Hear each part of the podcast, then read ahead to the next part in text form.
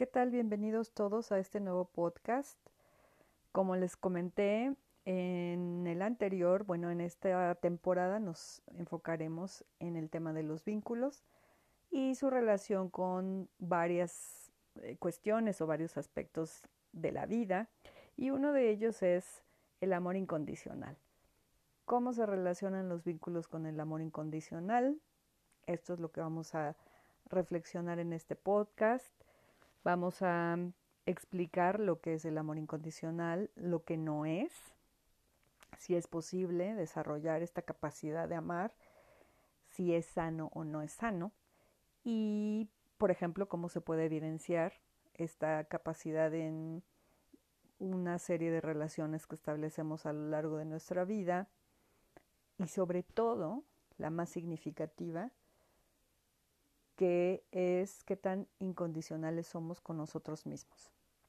Entonces, bueno, pues los invito a quedarse para abordar este tema que espero que sea interesante, importante y útil para todos ustedes.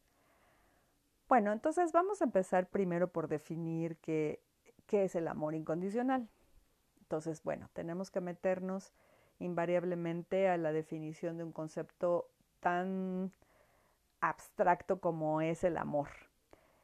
Y bueno, vamos a tomar la, definición más, más sencillita, que implica que el amor pues en realidad es un afecto que tenemos hacia una persona, hacia un animal o hacia una actividad incluso, pero que implica una serie de conductas, que implica una serie de actitudes, o sea, amar implica estar presente, estar atento, estar disponible, eh, ser respetuoso y bueno, sobre todo hay un punto aquí importante que en, en una de las acepciones del amor, sobre todo en el de pareja, eh, hay autores que han hablado de esto, por ejemplo Eric Fromm, que posiblemente algunos o muchos de ustedes, espero, lo hayan leído.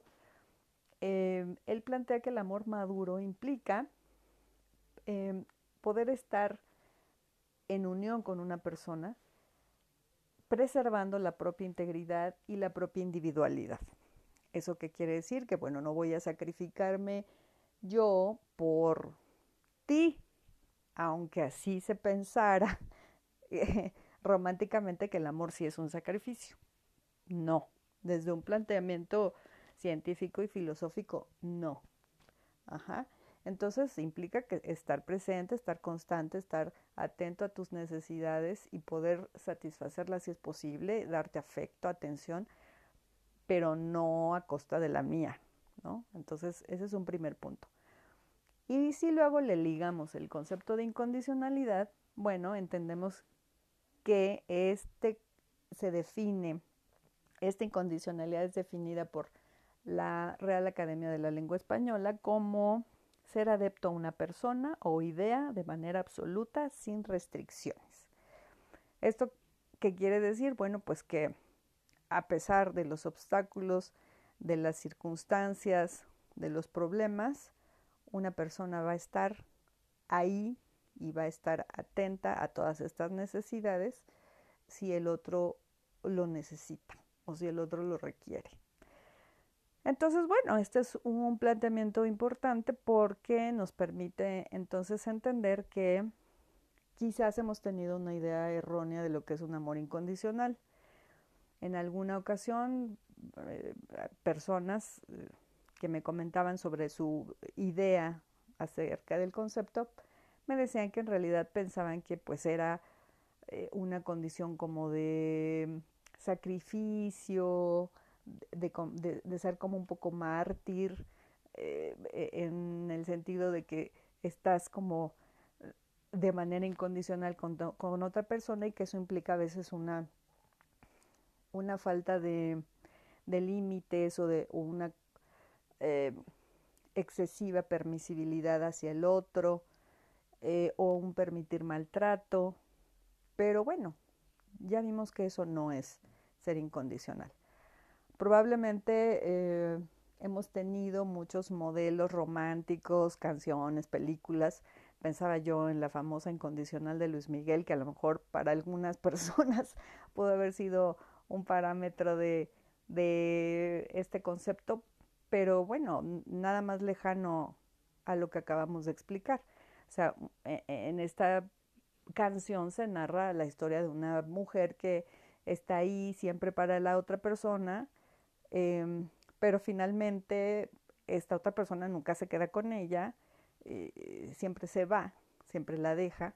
Entonces, bueno, es una mujer que se pone en una situación de maltrato y abandono y a pesar de eso vuelve a estar una y otra y otra vez para, para el otro, ¿no? Entonces, bueno, aquí ya estamos eh, no cumpliendo con eh, el tema este de salvaguardar la propia integridad y la individualidad, ¿no? O sea, no, no significa sacrificio, no significa que yo no pongo límites eh, a, las personas, y ahorita que platicamos sobre en qué ámbitos de nuestra vida se, se traslada esta incondicionalidad, pues bueno, como desde los más chiquitos a los más grandotes es importante este establecimiento de límites y lo que esto significa. Entonces, bueno, mmm, tenemos que entender a partir de, cuándo se desarrolla esta capacidad de amar incondicionalmente. Bueno, si lo pensamos otra vez, volviendo al tema de los vínculos, lo que hemos venido explicando es que estos son eh, el prototipo de nuestras relaciones futuras, son las relaciones que tuvimos en la infancia con nuestros padres. Entonces, nuestro primer amor incondicional, pues idealmente tuvo que haber sido nuestra mamá. Es decir, nuestra madre tuvo que haber tenido esos cuidados, esa atención, ese afecto y esas conductas hacia nosotros de manera incondicional, o sea, sin restricción. Una madre idealmente tuvo que haber estado ahí eh, amando y prodigando cuidados a su hijo y esta experiencia tuvo que haberle hecho sentir eh, esta sensación de ser amado incondicionalmente. Ajá, prodigándole también una parte que es muy importante, que es la confianza básica, a partir de todos estos cuidados y entonces esta es una experiencia que hace que nosotros sintamos que el mundo es un lugar seguro, que, que los peligros se pueden resolver, que las problemáticas se pueden resolver, porque en algún momento esa sensación nos, nos daba eh, esta, este cuidado y este vínculo con, con nuestra mamá. Pero bueno, como ya hemos venido comentando, pues a veces estas situaciones no se dan siempre de la manera correcta o de la manera esperada, porque hay varias vicisitudes en el camino.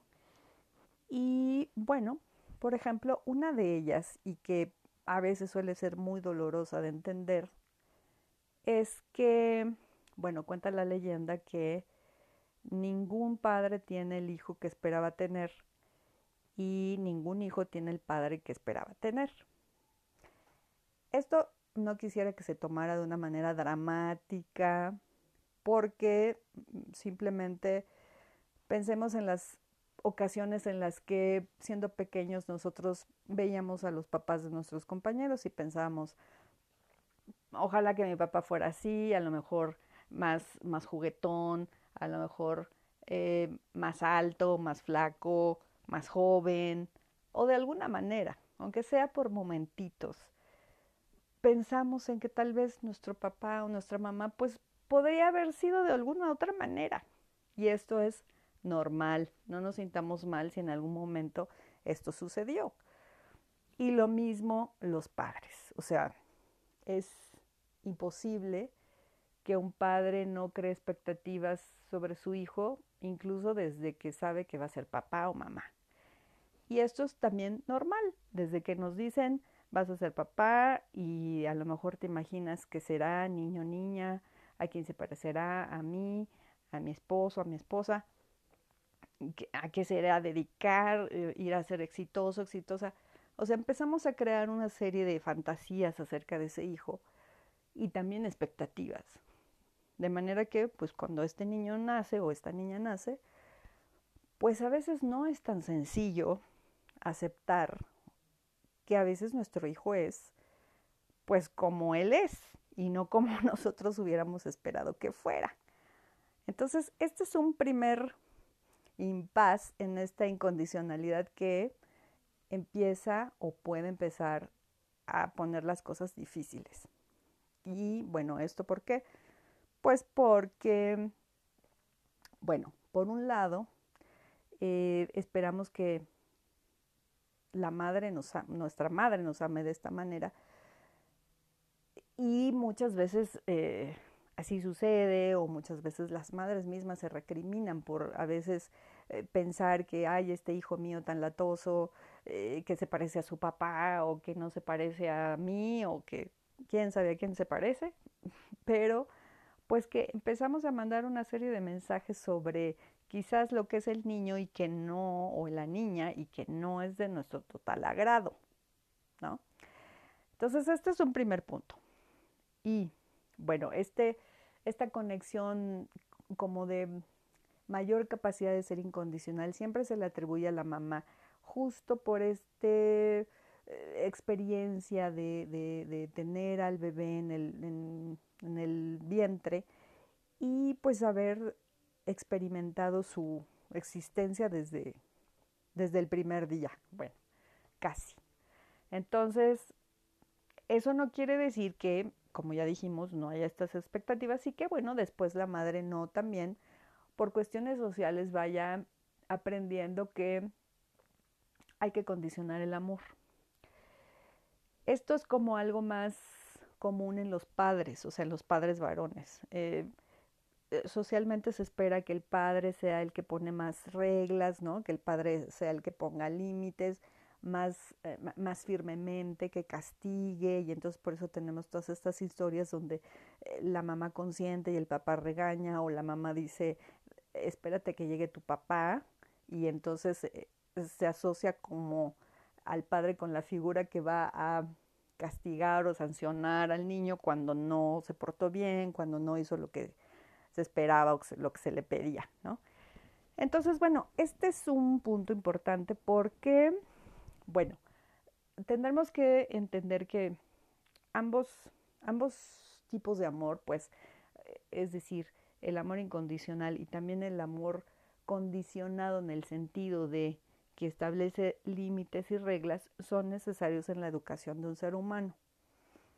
Es decir, imagínense que nosotros nos sintiéramos total y absolutamente amados eh, solamente por el hecho de existir, pero que nunca se nos enseñara y se nos orientara y se nos pidiera que aprendiéramos a hacer ciertas cosas por el bien de nuestra propia salud, de nuestro propio desarrollo emocional. Es decir, si el padre nunca le enseñara al hijo a eh, tener eh, modales de decir gracias, por favor, eh, de respetar los turnos, de no gritar en lugares públicos, es decir, una serie de normas sociales que, bueno, eso es un tema también a veces, ¿no? Porque a veces las sociedades establecen una serie de normas que probablemente no tienen razón de ser o, que se tendrían que ir flexibilizando con las épocas, pero bueno, a veces tenemos por eso educaciones más rígidas, más estrictas, que pues también provocan cosas muy, muy graves en los, en los niños, ¿no? En las personas. Pero bueno, si idealmente los padres aprenden a poner eh, límites, a enseñar reglas, a enseñar al niño que las capacidades que va adquiriendo son importantes, que las vaya aplicando en hacer cosas, en lograr tareas, en aprender habilidades, en resolver problemas. Entonces, pues bueno, tampoco le ayuda a integrarse a una sociedad en la que finalmente cuando vaya creciendo, pues se va a tener que eh, involucrar y, e idealmente, eh, pues integrar en el sentido de que eh, tendrá que ser capaz de socializar, trabajar, educar, eh, eh, pues sí, estudiar. Pero bueno, muchas veces eso no sucede. uno de los grandes problemas de la educación en nuestros tiempos es que eh, los, las nuevas generaciones están creciendo con la idea de que mm, la regla es que no hay reglas, los padres se sienten muy culpables por poner reglas o por establecer límites y entonces eh, los chicos están creciendo en una condición donde salen al mundo real y entonces pues les cuesta trabajo integrarse. Y por eso tenemos tantos problemas de conducta, tantos problemas de, de integración, de falta de empatía, de falta de respeto y así sucesivamente. Entonces, pues bueno, esa es, esa es otra forma de maltrato. ¿Se acuerdan cuando hablábamos en el podcast anterior sobre el maltrato a los animales y que también podemos maltratar a los hijos sobreprotegiéndolos? Pues este es un, un ejemplo no poniendo límites, no poniendo, no enseñando al niño que, bueno, no es que yo te vaya a querer más porque seas estudioso, sino que si estudias y aprendes a leer y aprendes a escribir, bueno, pues vas a tener más habilidades, hijo, para ser un hombre funcional o una mujer funcional en la vida. Vas a poder resolver cosas, vas a poder trabajar y ser autónomo. Y, e, y ese, ese tendría que ser el fin de eh, la educación de un hijo. No que se haga a mi imagen y semejanza, no que haga lo que yo hubiera esperado o lo que yo no pude hacer.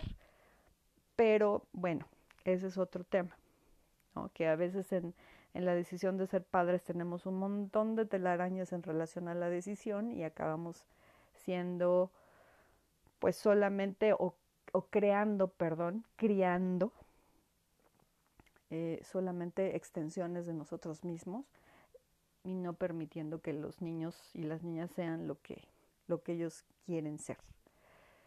Bueno, entonces em, esto es algo importante porque si nosotros entonces vamos condicionando siempre el amor de los niños, ellos van aprendiendo que siempre tienen que hacer cosas para ser amados y que la mayoría de las veces no cumplen las expectativas de los padres.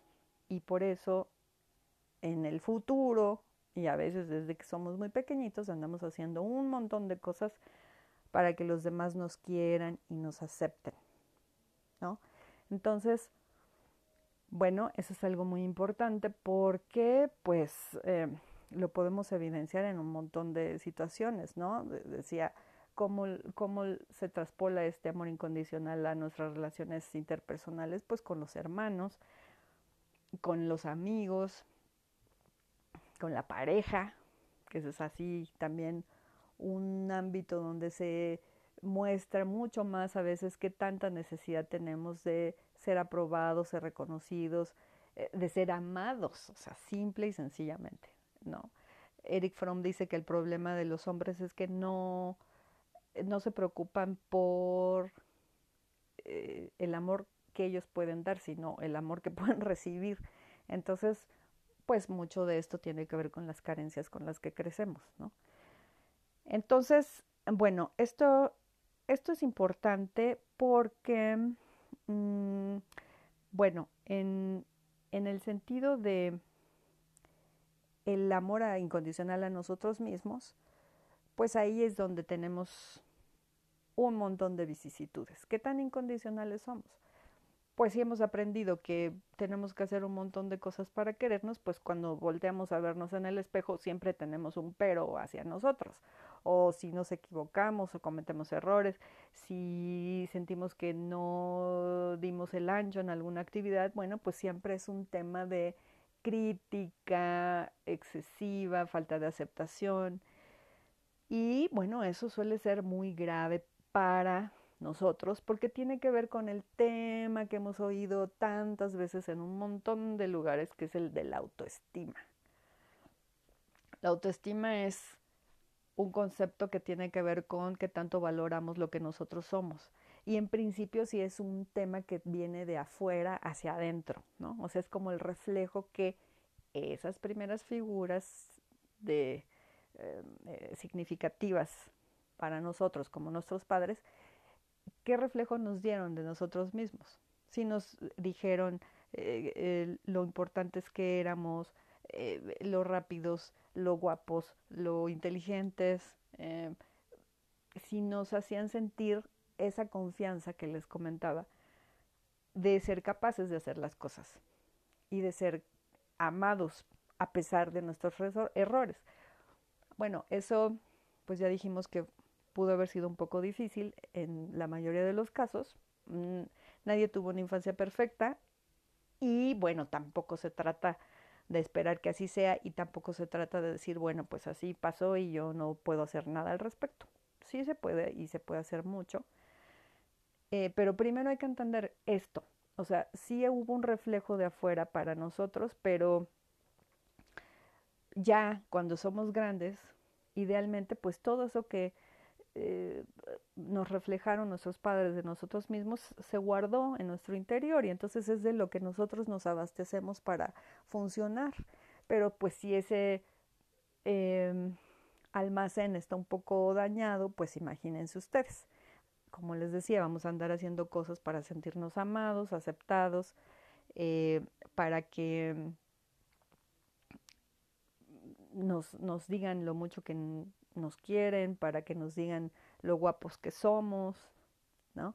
O vamos a andar haciendo un montón de cosas eh, hacia nuestro propio cuerpo, hacia nuestro físico, para transformarnos porque hay algo de nosotros que no aceptamos y que, y que pensamos que si lo modificamos vamos a ser mejores, o vamos a ser más guapos, o nos vamos a ver mejor. Y pues muchas veces no es así, la mayoría de ellas, ¿no? Entonces, em, bueno, em, este amor incondicional eh, hacia nosotros y hacia las demás personas no se tiene que decir todo el tiempo. O sea, esto se actúa, esto no es como estarte diciendo te amo, te amo, te amo, o como ahora yo lo escucho en muchas de las nuevas generaciones, eh, se aman a los dos minutos, se aman todos los días, se dicen te amo mil. Y, bueno, esto es algo muy curioso porque pues parece que es también ya un, el verbo amar es igual a, a quién sabe qué cosa, pero pues que tal vez esté ahí un poco distorsionado el concepto. Entonces, volviendo al tema de la incondicionalidad, esto implica ser constante y presente con ese amor, con ese cuidado, con esa atención que nosotros decimos sentir para esa otra persona o cosa o actividad y no y no otra cosa. Entonces, bueno, hay veces que nos podemos disgustar, que nos puede caer mal la otra persona, lo que hizo, que probablemente nos, nos lastimó o nos sentimos lastimados más bien por lo que el otro hizo. Eh, y bueno, es válido expresarlo, es válido hacérselo saber, pero idealmente cuando tenemos un montón de experiencias buenas con esa persona, aceptamos los errores y los podemos perdonar. Perdonar no es pasarlos por alto, sino entender que, bueno, son errores y que las personas cuando tienen la capacidad de también pedir perdón, pues tienen la intención de reparar el daño.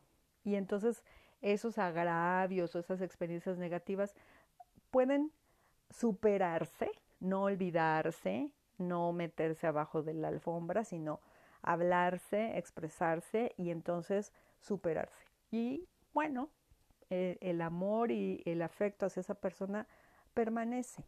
No se va a ir de la noche a la mañana ni tendría por qué modificarse cuando el vínculo es sólido, así tendría que pasar.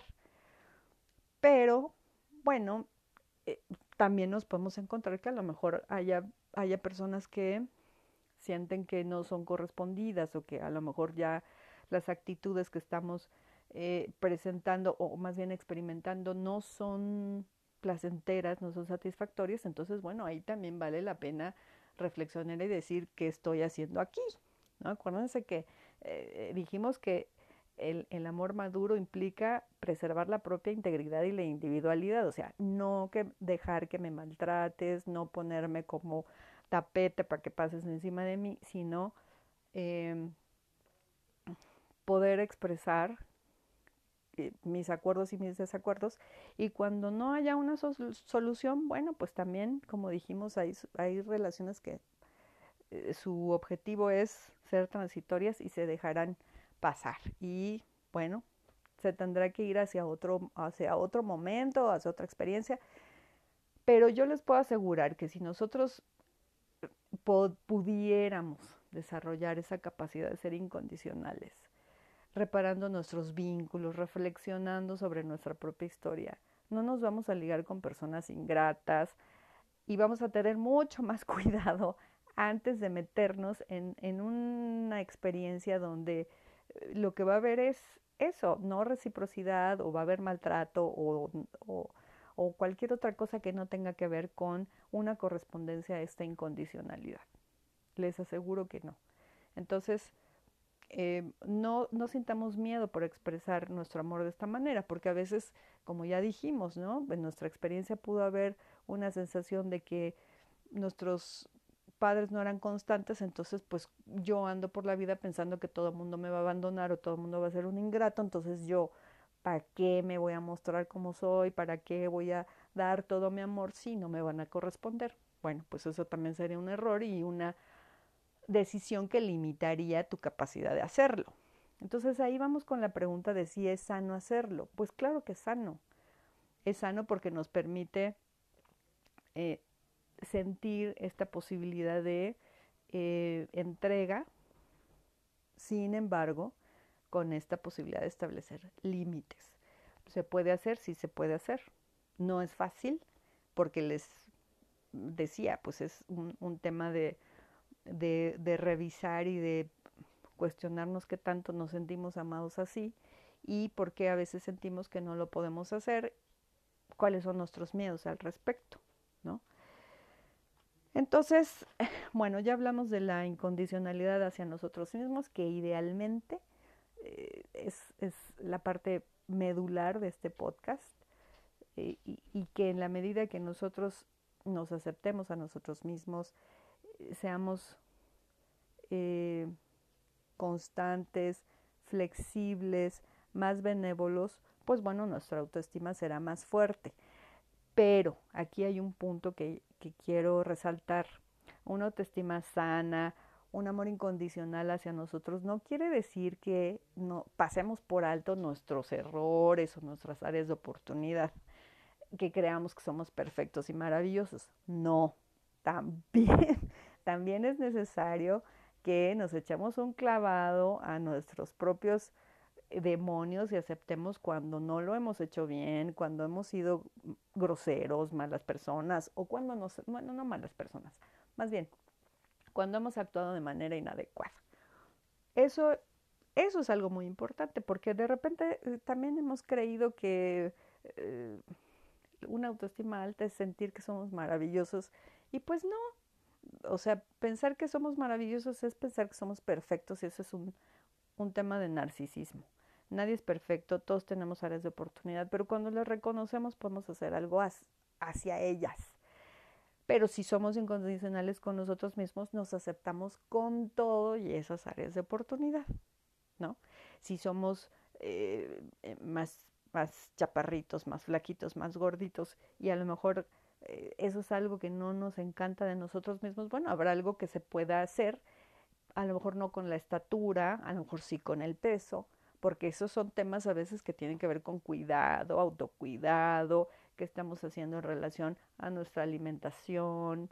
Podemos a veces tener problemas físicos, pero nosotros, déjenme decirles que somos mente-cuerpo, o sea, no es, no estamos separados, no son sistemas que, que funcionen por separado. Entonces, si hay algo que no estamos atendiendo de manera emocional, pues también se va a reflejar en nuestra salud física.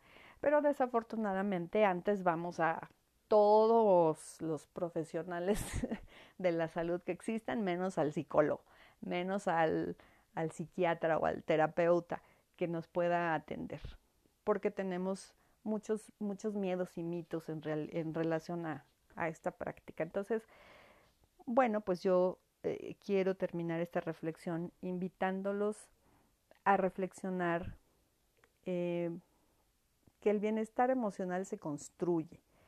No ocurre mágicamente, no se da por una buena intención solamente. Ayuda a leer libros, ayuda a escuchar reflexiones como esta, pero no, a veces no es todo lo que tenemos que hacer. A veces necesitamos orientación, a veces necesitamos hablar de nuestras cosas. Si no, vean toda la serie de reflexiones profundas que a veces publica la gente en las redes sociales, porque necesita hablar, porque necesita comunicarse, pero a veces no son los canales adecuados, no es con las personas correctas. Entonces, se vale pedir ayuda, se vale pedir orientación y bueno, pues vayan con quien ustedes decidan ir, siempre y cuando sea un profesional y esté preparado y capacitado para orientarlos. Entonces, bueno, pues esta es la reflexión que yo les quiero dejar. Aprendamos a amarnos incondicionalmente, revisemos nuestra historia y hagamos un esfuerzo por establecer vínculos donde podamos practicar este amor incondicional. Yo les agradezco mucho su atención y espero que nos escuchemos en la próxima. Hasta luego.